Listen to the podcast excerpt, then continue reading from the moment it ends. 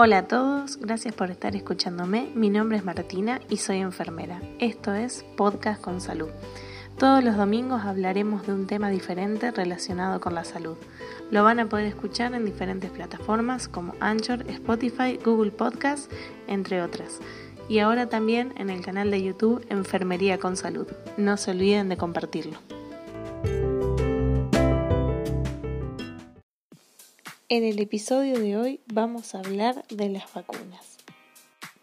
Lo primero que tenemos que saber sobre las vacunas es que son una preparación, un fármaco, y estas están destinadas a generar inmunidad en el ser humano contra alguna enfermedad determinada. ¿Cómo se logra esto? Estimulando la producción de anticuerpos. Hay vacunas que son de virus o de bacterias que están vivos, muertos o atenuados. ¿sí? El método más habitual con el que conocemos la aplicación de las vacunas es mediante la inyección, pero también hay algunas que se em, administran con un vaporizador nasal o incluso de manera oral mediante gotas. ¿sí? La vacuna actuará estimulando al organismo de quien se vacunó para que produzca anticuerpos que van a lograr reconocer a esa enfermedad con la que está protegido por la vacuna, porque el sistema inmune genera estos anticuerpos para poder destruir después a los virus o bacterias que ingresan en el cuerpo. Esto es a grandes rasgos y generalmente suele complicarse un poco cómo es la manera que tienen de actuar las vacunas. Incluso hoy en día se está poniendo en duda si realmente son benéficas para la, para la sociedad. Este, así que vamos a ver un poco más en profundidad sobre este tema tan importante. Justamente estamos viendo cuáles son los efectos de no tener una vacuna disponible en un momento crítico. Yo creo que incluso esta es una posibilidad de que personas que están en contra de las vacunas cambien de opinión, ¿sí? En este podcast hoy precisamente no vamos a entrar en detalle de cada una de las vacunas que existen, sino la idea es dar un pantallazo general de este, cómo funcionan y hablar sobre algunos mitos y preguntas frecuentes que hay sobre la vacunación, ¿sí? Eh, uno de esos datos es que hay que estar atento al calendario de vacunación porque muchas de estas vacunas necesitan varias dosis. Un ejemplo puede ser la de el tétanos, que se dan dos dosis, o la de hepatitis, que se necesitan tres dosis.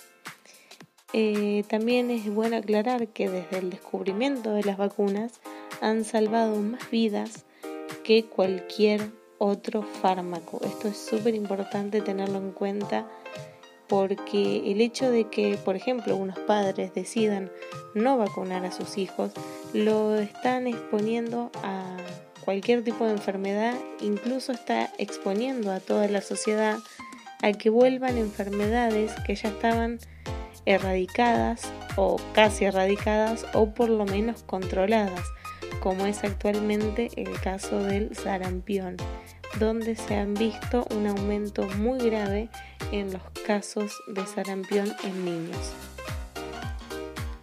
Si nos ponemos a pensar a grandes rasgos, el mecanismo de acción que tienen estas vacunas es bastante simple.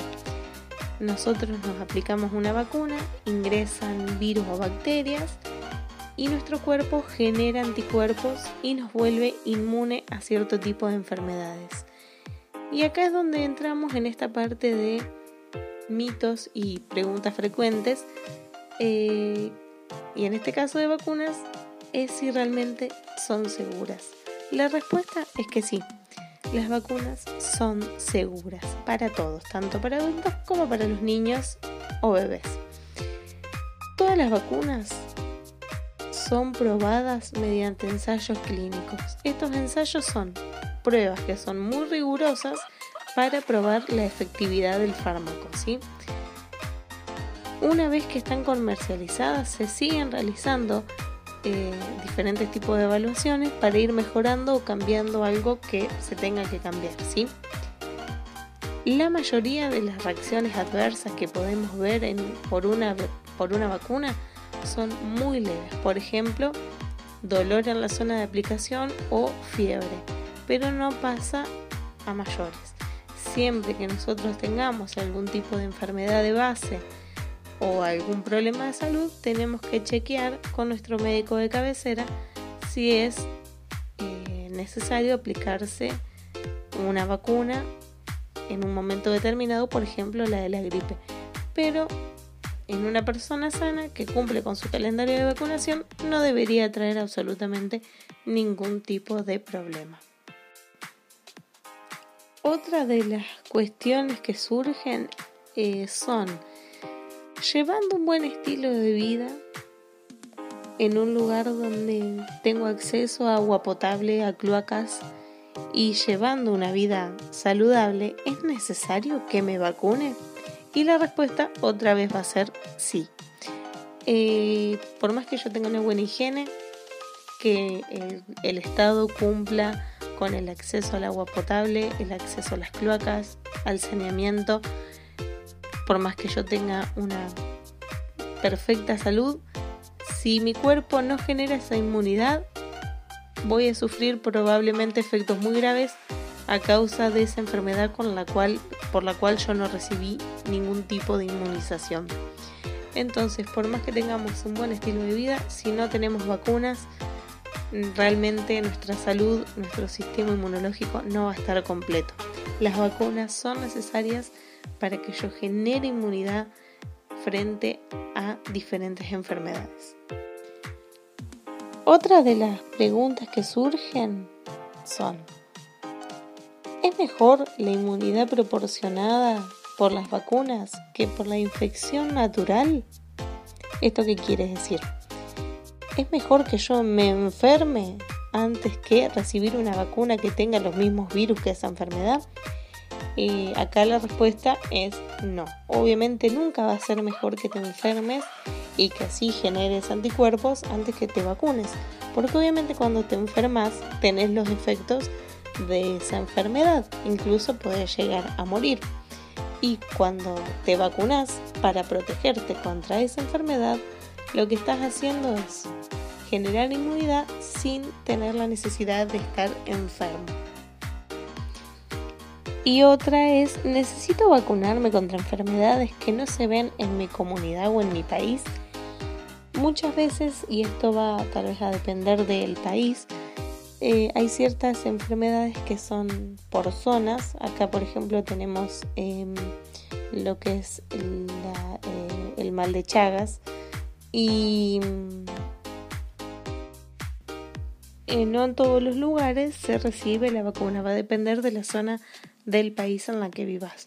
Pero, por ejemplo, si quieres viajar a Brasil, te tenés que vacunar contra la fiebre amarilla. Entonces, eh, va a depender del calendario de vacunación y de la zona en la que vivas.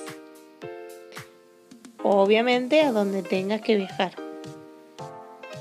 Una de las vacunas tal vez más comunes que vemos hoy en día, eh, o de la que más se sabe, es de la vacuna contra la gripe. Y mucha gente se pregunta si es necesario vacunarse contra la gripe, ya que tal vez no, no tiene ningún factor de riesgo.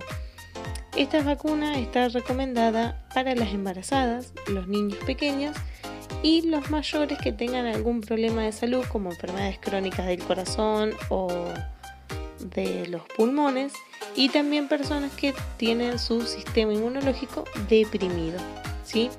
Pero como dije antes, siempre es recomendable ante la duda consultar con un médico que va a saber mejor que uno qué vacuna le toca y además de siempre estar pendiente del calendario de vacunación.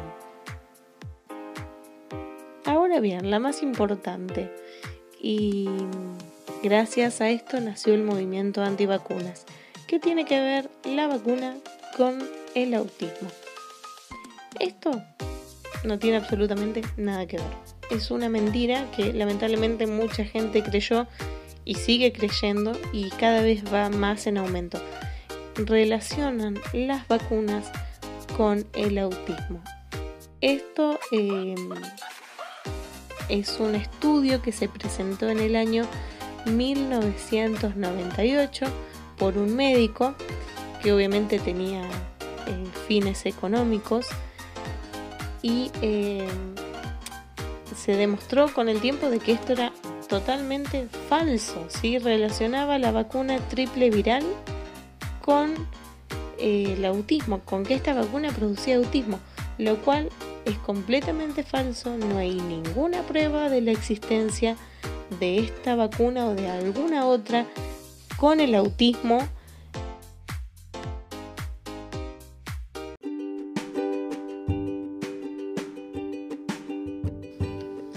Esto es todo por hoy, espero que les haya servido esta información. No se olviden de compartirla con sus familias, amigos y conocidos y nos encontramos la próxima semana con un tema nuevo. Saludos.